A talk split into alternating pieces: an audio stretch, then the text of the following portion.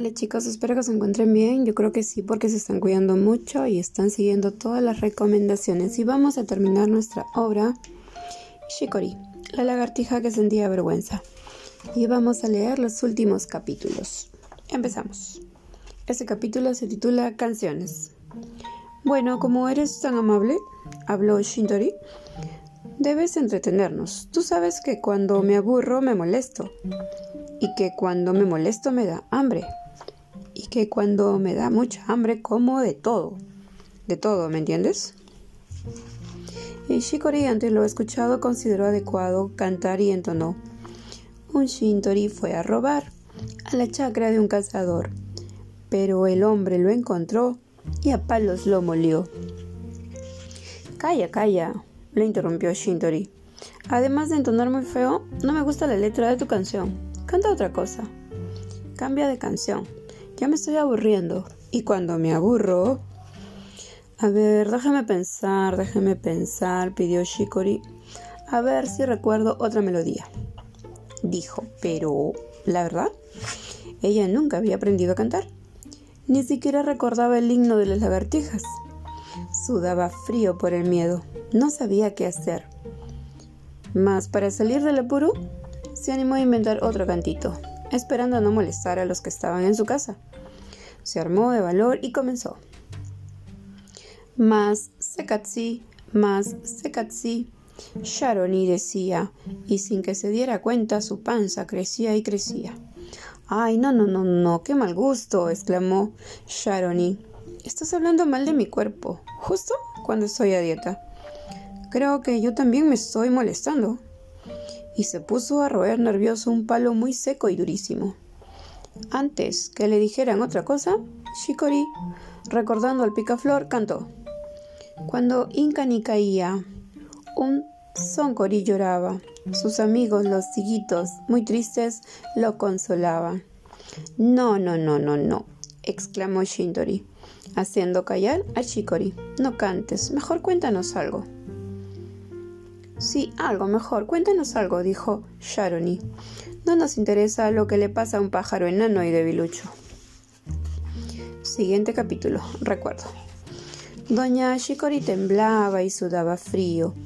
Los dos visitantes eran de temer. Debo tomar una decisión. Debo tomar una decisión, se repetía en silencio. Respiró hondo, se llenó de valor. Ok, les voy a contar una historia. La historia de mi vergüenza, se animó a decir. Al notar que los oyentes dieron muestras de, mucho interés, comenzó a narrar. Yo era una shikori, como todas, ágil, juguetona y gran amiga del calor. Acostumbraba a tomar el sol sobre la arena. Esperaba muy quieta a los higuitos. Y cuando estaba muy cerca, ¡shuaj! los jalaba con mi lengua y a mi barriga. Era muy feliz, pero un día de verano adormilada, no me di cuenta de que Don Kerati anunciaba tormenta. Recuerdo que un rato antes había comido mucho, tanto que me fui quedando dormida. Estaba en la mejor de mi sueño cuando un sacudón, acompañado de una gran luz, me despertó, lanzándome muy lejos. No pude contar ni pátiro, ni piteti, ni mapati. Atontada corrí en busca de refugio. Me cobijé dentro de un tronco hueco. Casi no demoré en llegar hasta allí, pues estaba muy ágil y liviana. Al poco tiempo comencé a sentir un fuerte olor a quemado que me inquietó. Giré para investigar y, oh, desgracia, mi cola se encontraba en el suelo toda chamuscada y retorciéndose como una viborita. Shikori se quedó en este momento en silencio, triste y llorosa. ¿Y después qué pasó? dijo Sharoni.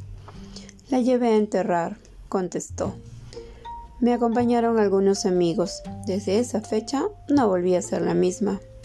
He quedado de descolada. Por eso me escondo. Me escondo en los días. Me da mucha vergüenza. Shindori y Sharoni escucharon admirados y conmovidos este relato hasta soltaron unas lágrimas. Mientras tanto, en los charcos comenzaba a escucharse un cro, cro, cro, que competía con el trinar de los pájaros que abandonaban sus refugios. Se olía un aroma delicioso de flores y tierra húmeda. Desde el suelo subía un suave vapor que acariciaba los cuerpos de los animales. El cielo volvía a ser azul y se podía paladear un dulce sabor tibio que don Tapía tomaba de flores y panales y lo dispersaba.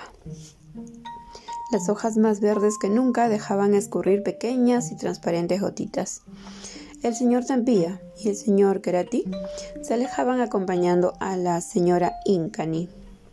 Siguiente capítulo, sorpresa. Al iluminarse el ambiente de la casa Hoyo, Sharoni y Shindori observaron detenidamente a doña Shikori. Nos has engañado, reclamó Sharoni. O eres muy despistada, reforzó Shindori. ¿Por qué? ¿Qué pasó? preguntó Shikori. Si has perdido tu cola, habló Shindori. ¿Qué es eso que arrastras? Sí, ¿qué es? dijo Sharoni. Creyendo que se trataba de una broma de mal gusto, doña Shikori se examinó y su sorpresa y su alegría fueron inmensas.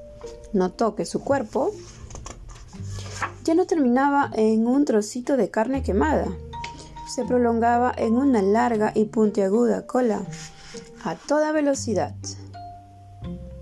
Abandonó la casa hoyo, saltaba y saltaba, subía y bajaba por las ramas, corría, corría y corría, hasta se atrevió a cruzar rápidamente por la superficie de un charco. Es tonta, dijo Shintori. Ha vivido mucho tiempo avergonzada. No recordó que las shikoris pueden recuperar sus colas. Si una shikori pierde su cola, le vuelve a crecer. Doña Shikori no lo escuchaba. Se perdía de la, de la historia en la lejanía, gritando, Estoy contenta, soy feliz, tengo nueva cola, nueva colita, linda colita. Y así terminamos la historia. una obra más. Hemos terminado nuestra obra Shikori. Espero que les haya gustado, chicos.